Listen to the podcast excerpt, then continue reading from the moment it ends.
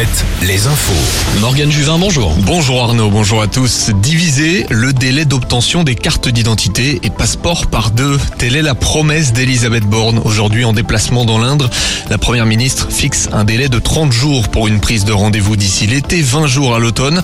Pour mener à bien cet objectif, le gouvernement va déployer des bornes pour recueillir les empreintes. 100 millions d'euros seront débloqués par an pour les collectivités. Un rassemblement tout à l'heure en Vendée à Fontenay-le-Comte. La Ligue des droits de l'homme appelle à se retrouver devant l'hôpital de la ville pour dénoncer le manque de personnel soignant. Le service des urgences est fermé depuis aujourd'hui et jusqu'à lundi. L'association avait dénoncé dans un premier temps la fermeture survenue cette semaine dans la nuit de mardi à mercredi. Rassemblement à 17h30 devant l'hôpital. L'autopsie est formelle. Le corps retrouvé dans la Sièvre niortaise est bien celui du petit Martiano retrouvé vendredi dernier. Le procureur la République l'a annoncé dans un communiqué. D'après l'autopsie, aucune trace de violence physique ou sexuelle, pas d'intervention d'un tiers.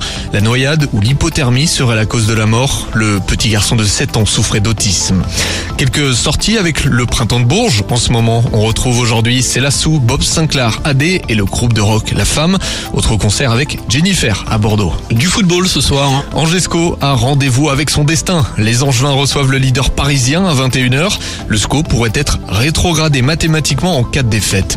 Plusieurs matchs en national, Cholet, Le Mans, Concarneau et Orléans jouent à l'extérieur. Et puis, duel du Grand Ouest, Saint-Brieuc-Châteauroux.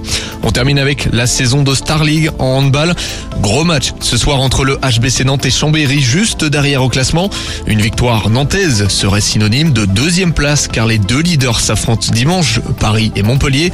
Limoges de son côté reçoit Aix-en-Provence à Beaublanc. Les deux équipes sont à égalité de points au classement. Voilà pour l'essentiel de l'actualité.